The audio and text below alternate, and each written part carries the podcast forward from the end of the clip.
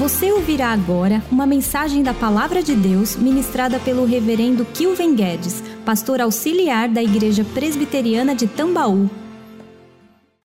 Irmãos, nós estamos de fato vivendo dias difíceis em todos os aspectos.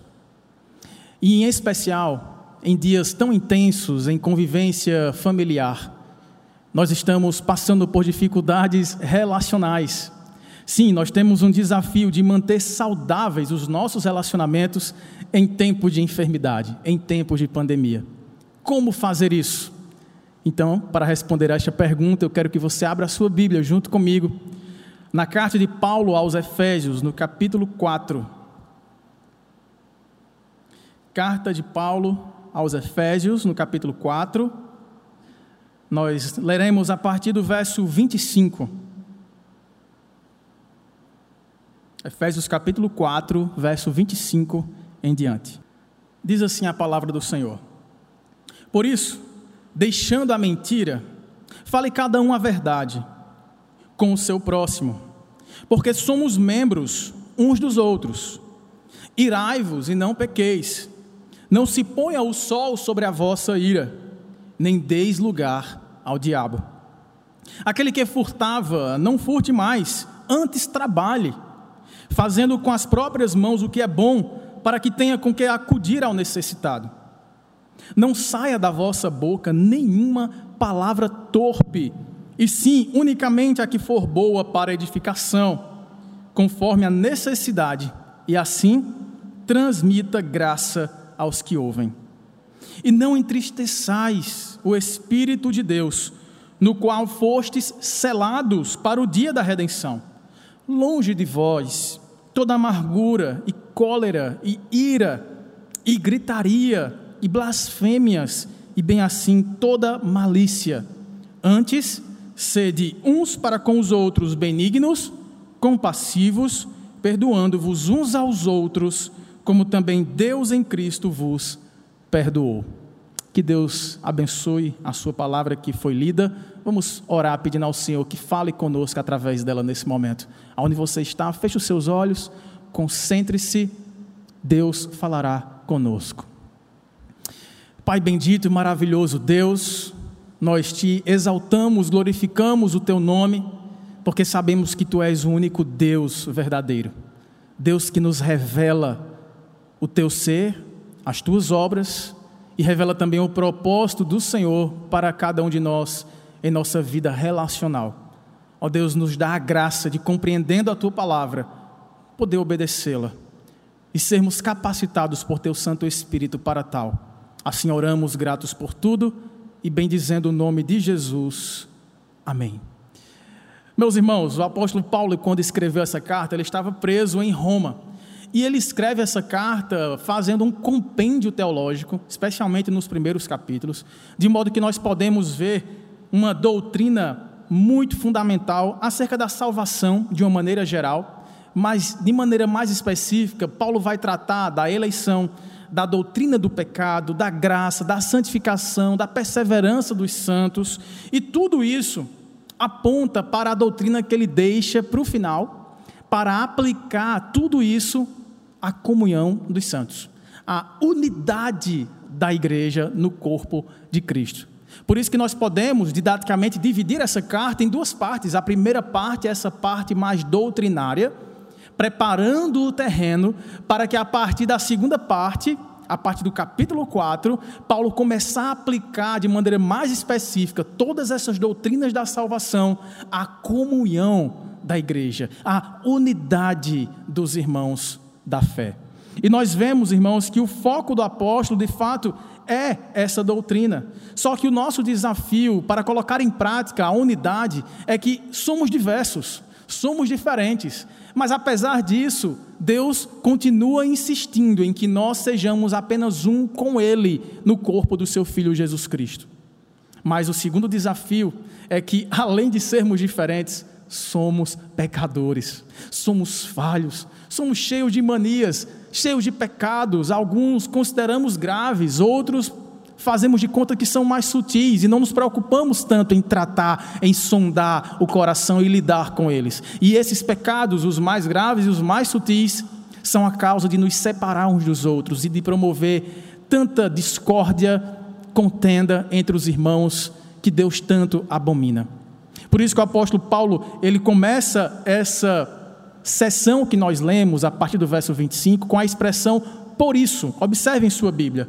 Por isso, e aí ele vai trazendo as admoestações. Esse por isso retoma o que ele havia dito aqui nos versos anteriores. Se os irmãos olharem o que é que diz aí o verso 22, quanto ao trato passado, vos despojeis do velho homem, que não, ou que se corrompe segundo as concupiscências do engano, ou seja, vocês precisam tirar a roupa do velho homem, daquele que se deleitava nos desejos pecaminosos do engano, e aí no verso 23, e tomar a nova roupa, vos renoveis do homem novo, no espírito do vosso entendimento, vos revestindo desse novo homem criado segundo Deus e não segundo o pecado, em justiça e retidão procedentes da verdade. O que o apóstolo Paulo está falando é: diante de tudo isso, irmãos, que eu expliquei para vocês, de que Deus nos, ele, nos elegeu antes da fundação do mundo para sermos santos e irrepreensíveis nele, em amor de que Deus, de fato, olha para cada um de nós e nos vê pecadores indignos da Sua presença, do Seu amor, da Sua compaixão. Mas tendo enviado o Seu Filho Jesus, Ele se fez pecado em nosso lugar e Ele é a nossa salvação, a nossa redenção. E tendo em vista que essa salvação é desenvolvida na vida cristã, quando nós buscamos a santificação sem a qual ninguém verá o Senhor, nós certamente perseveraremos até o fim, porque o Espírito Santo é o penhor da nossa salvação e é Ele quem nos convence do pecado, da justiça e do juízo. E por causa disso tudo, nós podemos ter comunhão com Deus e assim também uns com os outros. Veja que Paulo prepara todo o terreno toda a doutrina da unidade da igreja em meio à diversidade e do desafio de sermos pecadores, cheios de nossas manias e falhas e ainda assim buscarmos em Cristo a unidade que Ele tanto fez para conquistar na cruz do Calvário e na ressurreição ao terceiro dia, porque Ele e o Pai são um, nós com Ele e o Pai também somos um. Meus irmãos, o desafio, portanto, é compreender de maneira mais prática, já que essa porção, como eu disse no início, é uma porção de aplicações práticas, de desdobramentos e implicações diretas dessa doutrina, de toda a salvação e de toda a santificação da igreja, é nos manter unidos uns aos outros. O desafio é como manter saudáveis os nossos relacionamentos em tempos difíceis como os nossos em tempos de grande intensidade, em tempos de estarmos dentro de casa mais tempo, convivendo mais intensamente uns com os outros, especialmente pensando em termos familiares agora. O desafio é como fazer isso. Como? O apóstolo Paulo responde. E nós veremos que a partir do verso 25, a primeira dica prática que o apóstolo Paulo nos dá, a recomendação que abre esta sessão, é exatamente deixar a mentira e passar a falar a verdade uns aos outros. Ele diz no verso 25: Por isso, deixando a mentira, fale cada um a verdade com o seu próximo, porque somos membros uns dos outros. O apóstolo Paulo está dizendo, irmãos, para que vocês sejam unidos, para que vocês tenham paz em seu casamento, em seu relacionamento de pais e filhos, de irmãos, de amigos, de colegas de trabalho, como um só corpo que vivem juntos e unidos. Vocês precisam lembrar, vocês participam do mesmo corpo, vocês são membros complementares desse corpo, vocês dependem uns dos outros para que todo o corpo funcione bem. De modo que a mentira trará desarmonia e desordem a essa estrutura de unidade. Basta nos lembrar, irmãos, que Cristo falou: que o pai da mentira é o diabo. Mas Jesus disse: Eu sou o caminho, a verdade e a vida. Em João capítulo 8, verso 32, diz que se nós conhecermos a verdade, a verdade nos libertará. Mas que verdade é essa? Descendo ao verso 36, João diz que, repetindo a, as frases de Jesus, é que se pois o Cristo vos libertar, verdadeiramente sereis livres. Portanto, a verdade que nos liberta dos nossos pecados, os pecados que nos impedem de ter paz e harmonia uns com os outros, é Cristo.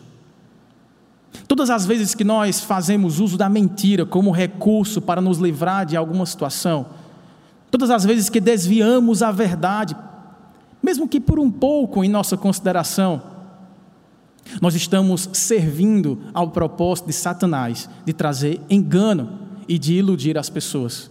E Deus não pode abençoar a mentira, porque Deus abençoa aqueles que são da verdade. O seu filho é a verdade. A verdade ao contrário da mentira, ela une.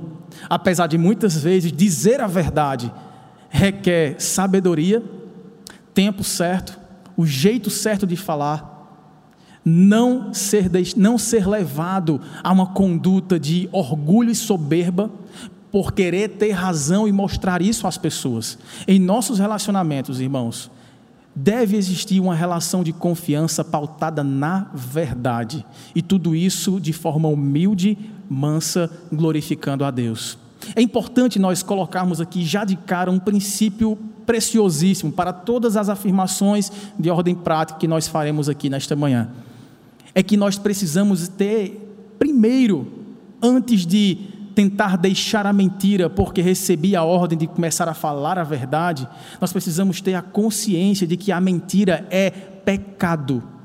E pecado é toda desobediência a Deus, desobediência à Sua palavra. Irmãos, desobedecer a Deus é um desprezo, não apenas à Sua lei, mas porque a lei é de Deus e ela diz em seu oitavo, não, oitavo mandamento, qual o mandamento, pastor Tiago? Não dirás falso testemunho?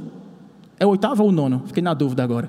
Acho que é o nono mandamento. Não dirás falso testemunho. Mas a lei de Deus que diz não minta, tenha verdadeiro testemunho, ela vai dizer que se nós desprezarmos a sua palavra em apenas um só ponto, como diz Tiago, capítulo 2, nós nos tornamos réus de toda a lei. Portanto, desprezar a lei de Deus é estar condenado diante do Pai. Por quê? Porque nós desprezamos o ser de Deus, desprezamos a sua sabedoria, desprezamos a sua vontade revelada. E isso, irmãos, não pode gerar de maneira alguma fruto abençoado por Deus. Por isso, deixando a mentira, fale cada um a verdade ao seu próximo. Sabe algumas mentiras que nós inventamos para que, com constrangimento, não ter que confessar o nosso erro. Não deu para fazer. Me perdoa, não consegui entregar. É, eu vou atender o telefone, eu estou em casa. Eu não vou dizer que não posso porque não estou. Eu vou ter que conversar com essa pessoa e explicar os motivos da frustração de sua expectativa, daquilo que nós tínhamos combinado. Irmãos, é sempre mais difícil, ou em boa parte das vezes é sempre difícil de encarar uma situação de constrangimento quando nós sabemos que teremos algum tipo de prejuízo diante de uma situação em que somos flagrados em nossa falta, em nossa dificuldade de cumprir o acordo que fizemos. Mas a verdade sempre nos traz liberdade, e a liberdade sempre nos trará uma nova direção, seja para reconhecer e pedir perdão, seja para consertar em tempo aquilo que foi arruinado. A mentira nunca deve ser o recurso a ser buscado pelos filhos de Deus. Não minta para o seu esposo, dizendo que não fez aquela compra no cartão de crédito. Converse com ele combine antes. Não minta para seu filho. Filhos, não mintam para seus pais. Conversem, coloquem o seu coração diante deles. Nós precisamos ter um relacionamento saudável, pautado na verdade. A segunda coisa que o apóstolo Paulo nos mostra aqui, que devemos abrir mão, é acerca da ira. Veja o que é que diz aí os versos 26 e 27. Irai-vos e não pequeis. Não se ponha o sol sobre a vossa ira, e nem, e nem deis lugar ao diabo. Interessante que ele começa com uma afirmativa: irai-vos, porém sem pecar. Então, isso nos dá a ideia de que existe um tipo de ira que é pecaminosa e um tipo de ira que não é pecaminosa. A ira que nós podemos dizer que é a ira justa, a ira santa, nós temos exemplos bíblicos a citar aqui. Por exemplo, Moisés. Lembra quando Moisés estava no deserto, subiu ao monte para orar a Deus no Monte Sinai? E enquanto ele subia ao monte para buscar em Deus a revelação da sua lei, né, as duas tábuas da lei, Moisés se demorou no monte buscando ao Senhor e o povo lá embaixo construiu um falso Deus, um bezerro de ouro para adorar e dizer: Foi esse Deus que nos tirou do Egito. E em festividades e orgias, em promiscuidades, Moisés desce do monte e vê todo aquele povo envolvido em uma festa carnal, idólatra contra o Senhor. E aí Moisés fica tão irado, como diz lá em Êxodo capítulo 32, verso 19 a 20, que ele joga as tábuas que haviam sido escritas pelas mãos do Senhor, por Deus, e ele quebra no chão essas duas tábuas. Ali foi uma ira contra a idolatria, contra o pecado do povo. Um outro exemplo que nós temos é o exemplo do próprio Jesus, que entrando no templo expulsou todos os cambistas que mercadejavam a palavra do Senhor que transformavam a igreja num comércio. Ali também Cristo cirou de maneira santa, ou seja, sem pecar. Mas a ira, irmãos, esse tipo de ira santa, que nós também podemos sentir, aquele tipo de raiva que é aceitável diante de Deus, é aquela ira contra o pecado, mas não contra o pecador. É contra o pecado, porque nesse nível nós nos assemelhamos ao pavor e ao ódio que Deus tem contra o pecado, contra a idolatria, contra a incredulidade. Mas nós temos esse limite de, odiando o pecado, vigiar o nosso coração para que não passemos a odiar a pessoa e assim nos coloquemos acima das pessoas e nos julguemos melhores do que elas. Aí está essa linha tênue entre irar sem pecar e irar de maneira pecaminosa. Nós temos aqui, irmãos, uma dica prática dada aí no verso 31 do que seria uma ira pecaminosa. É que no verso 31, Paulo diz: Olha, esteja longe de vocês toda amargura, cólera, ira, gritaria, blasfêmias e, bem assim, toda malícia. Sempre que a ira dá lugar a estes pecados, a um comportamento explosivo de tornar os nossos lábios impuros com gritarias, blasfêmias, xingamentos e fofocas, nós pecamos por meio da ira. Portanto, irmãos, nós devemos fazer, como diz aí, voltando para o verso, final do verso 26, não deixar que o sol se ponha diante da nossa ira. Nós podemos nos irar, mas refrearmos a ira é fundamental para não cairmos nesse pecado. E é interessante que ele coloca essa dica: não guarde para si, não armazene raiva no seu coração a ponto de, virar o dia e você permanecer irado com as pessoas. Talvez aqui, irmãos, Paulo tivesse em mente o salmo de número 8, se você puder abrir a sua Bíblia no Salmo de número 8, perdão, Salmo de número 4, no verso 4. Olha o que é que o salmista Davi disse para nós. Salmo 4, verso 4. Irai-vos e não pequeis. A mesma expressão. Consultai no travesseiro o coração e sossegai. Sabe quando a gente vai deitar e começa a passar a retrospectiva do dia? Eita, eu não me resolvi com Fulano. Olhando para o meu coração, com a minha cabeça no travesseiro, eu não estou com a consciência tranquila. Eu preciso me consertar, eu preciso perdoar e eu preciso pedir perdão. É por isso que no verso 8, terminando o salmo, Davi cantava que em paz me deito e logo pego no sono. Por quê? Porque só o Senhor me faz repousar seguro, me faz repousar e descansar tranquilo e em paz.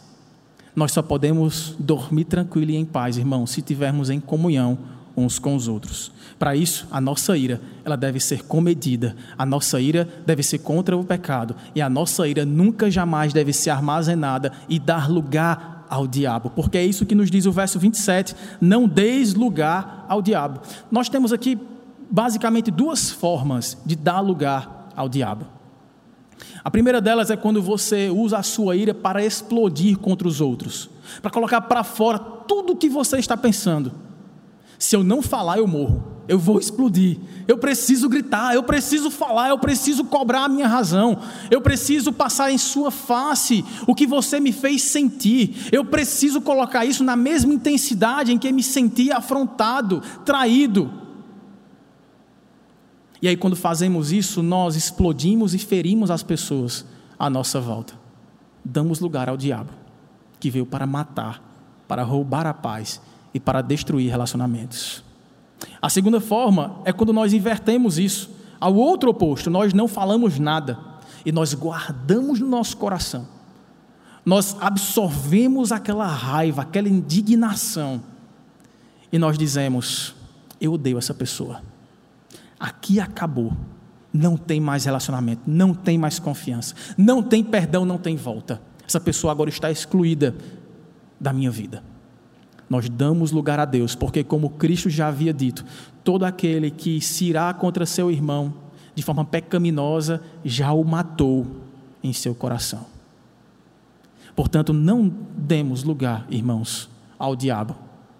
Que possamos buscar em Deus, no Espírito Santo, esse revestimento do novo homem em justiça e retidão, clamando para que Deus nos ajude a perdoar e a pacificar relacionamentos quebrados. Você deve estar lembrando aí de pessoas que você precisa ir atrás.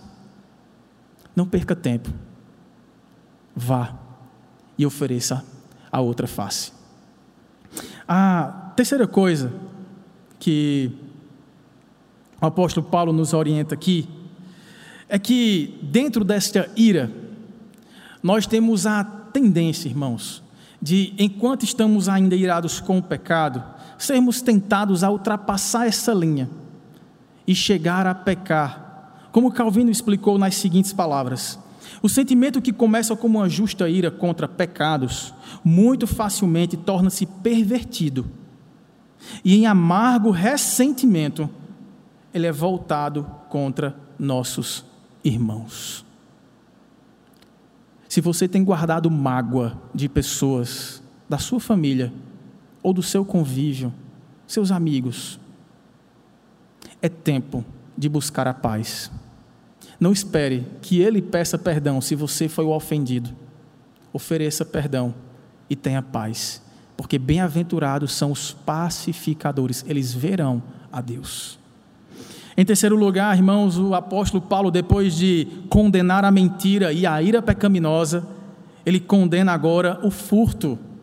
Trabalhar em lugar de roubar. Essa é a recomendação direta do apóstolo Paulo, feita aí no verso 28, quando ele diz: Aquele que furtava, não furte mais.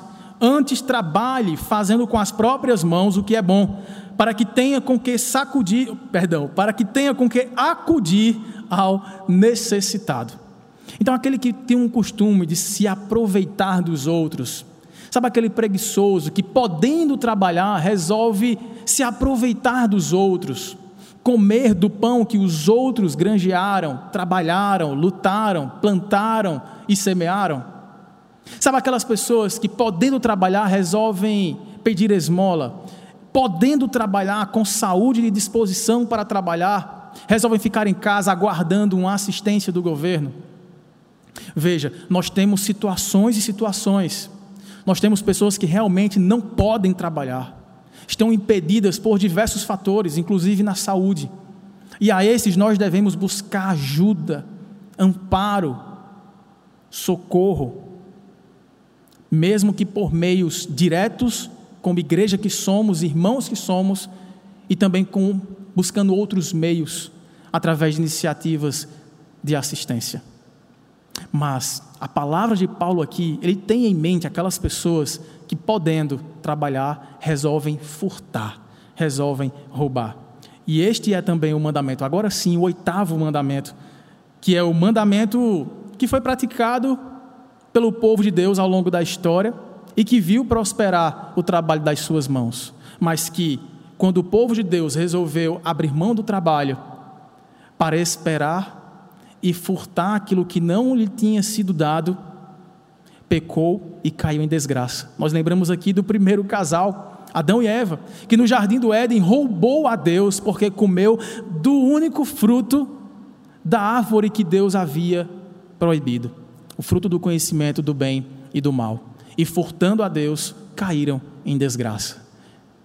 Deus não pode abençoar aquilo que não foi obtido por meios lícitos. Ah, irmãos, nós roubamos quando sonegamos impostos. Nós roubamos quando roubamos a Wi-Fi do vizinho. Nós roubamos quando enganamos alguém e passamos um troco errado ou recebemos um troco errado e não revelamos. Quando nós, tendo estudado pouco, por quaisquer desculpas que, podemos, que possamos dar, resolvemos obter as respostas por meios ilícitos. Nós roubamos quando exploramos os nossos empregados, ou quando exploramos aqueles que servem a nós.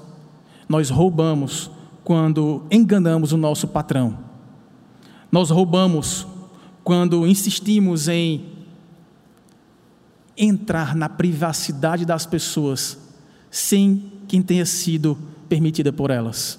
Aqui eu me refiro a conversas, a fofocas da intimidade da vida do outro e até aquelas práticas da espionagem. Sim, tem pessoas que moram em prédios aqui de uma pessoa e que tem o seu binóculo para espionar os seus vizinhos. Nós roubamos a privacidade deles. Dentro de casa, nós roubamos a privacidade da nossa esposa. Quando eliminamos toda a individualidade dela, sem dar-lhe o espaço para que ela tenha o seu momento de mulher e possa cuidar das suas coisas, sem que nós invadamos isso. Nós invadimos o espaço dos nossos filhos quando os provocamos a ira, tirando deles aquilo que é legítimo eles terem o seu momento, o seu espaço.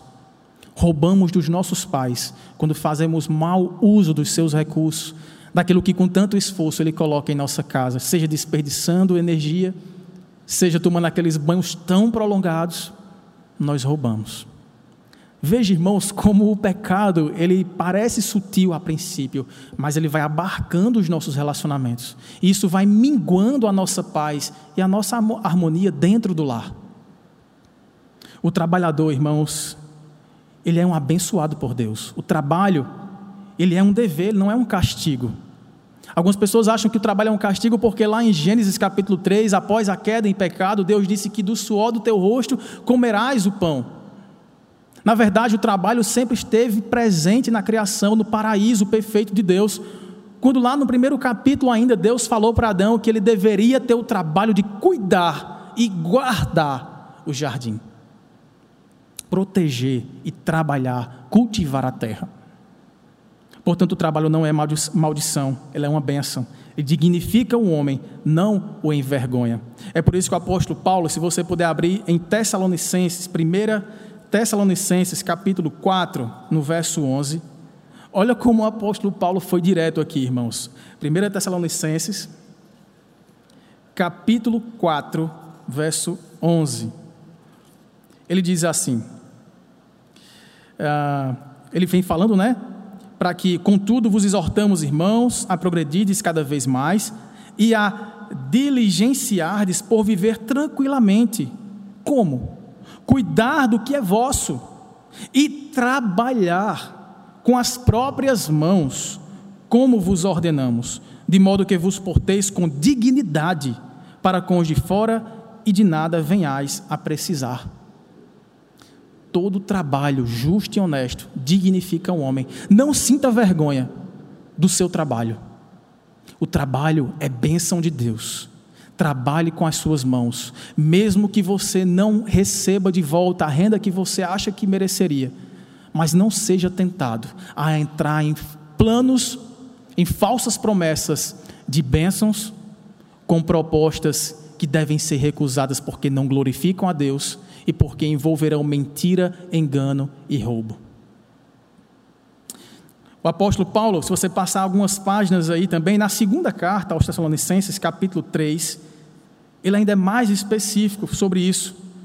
Segunda Tessalonicenses, capítulo 3, dos versos 10 a 12, Paulo disse assim: Porque quando eu ainda estava convosco, vos ordenamos isto: se alguém não quer trabalhar, também não coma Pois de fato estamos informados de que entre vocês, ou seja, entre os crentes aí de Tessalônica, há pessoas que andam desordenadamente, não trabalhando, antes se intrometendo na vida alheia. A elas, porém, determinamos e exortamos no Senhor Jesus Cristo que trabalhando tranquilamente comam o seu próprio pão.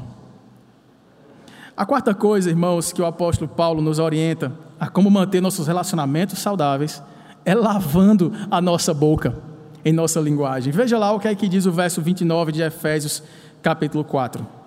Não saia da vossa boca nenhuma palavra torpe, e sim unicamente a que for boa para edificação, conforme a necessidade, e assim transmita graça aos que ouvem. Por que lavar a boca, irmãos? Porque palavra torpe significa palavra podre. A ideia de algo que está empodrecido e por isso está contaminando tudo à sua volta. Sabe aquela batata quando fica podre e tem um cheiro horrível, um odor terrível que vai contaminando o que está do lado? Aquela maçã também que pode colocar a perder toda a cesta de frutas. Assim é a palavra torpe. Ela não serve para nada além de destruir a palavra torpe, irmãos, envolve xingamentos, grosseria, frases de duplo sentido malicioso, tudo isto à luz do verso 31. Novamente leiamos: Longe de vós toda amargura, cólera, ira, gritaria, blasfêmias ou xingamentos, ou fofocas também, e bem assim toda malícia. A pior coisa que tem é você conversar com alguém que tudo ele transforma em duplo sentido. Você fala alguma coisa, ele entende o que você quis dizer, mas ele dá um jeito de torcer a sua frase e adaptá-la a um sentido imoral, promíscuo e depravado. Sabe aquele tipo de pessoa que não consegue expressar sua opinião também, sem colocar um xingamento no meio? Sabe aquela pessoa que não consegue discutir o seu ponto de vista sem elevar o tom ou sem gritar? Todo esse conjunto de atitudes empodrecem o relacionamento. Portanto, como Cristo falou, a boca fala, e fala do jeito que fala, daquilo que está cheio o coração. É por isso que é a raiz daquilo que somos essencialmente, que vai fazer aflorar os nossos frutos e nossas atitudes para fora.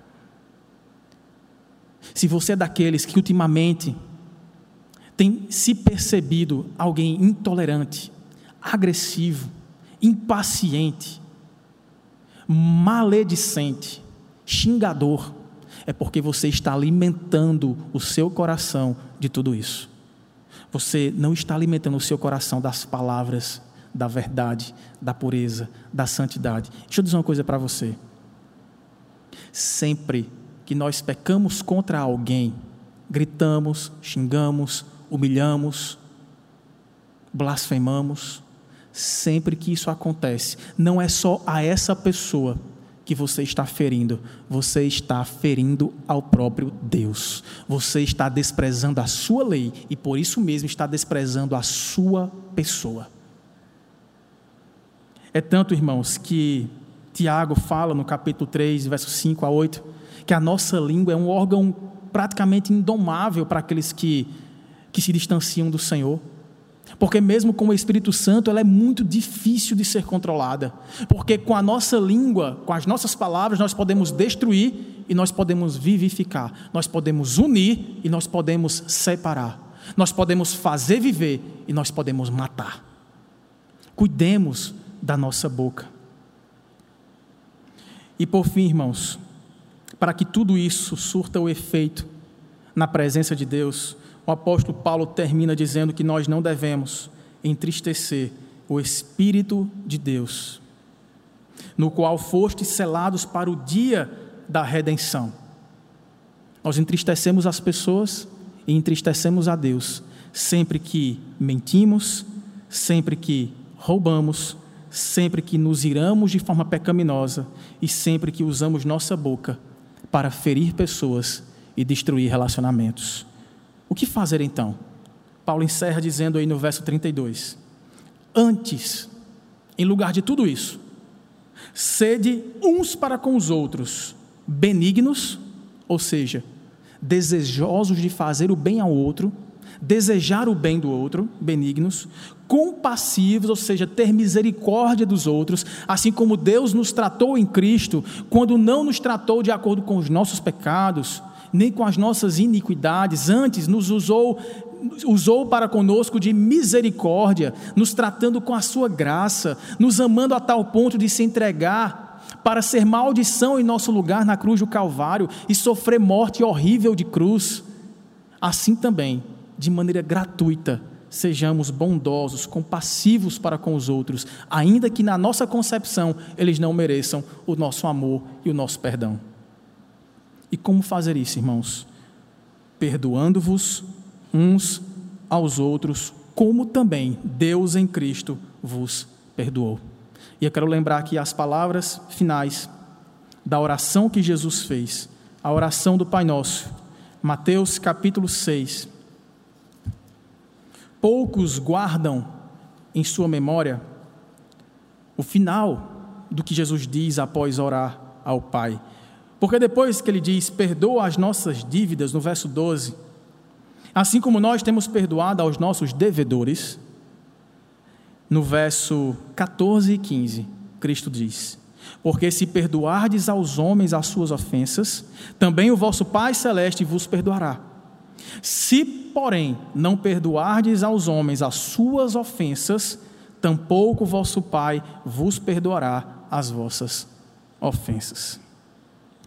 É, irmãos, sem merecer, fomos amados e fomos perdoados por Deus.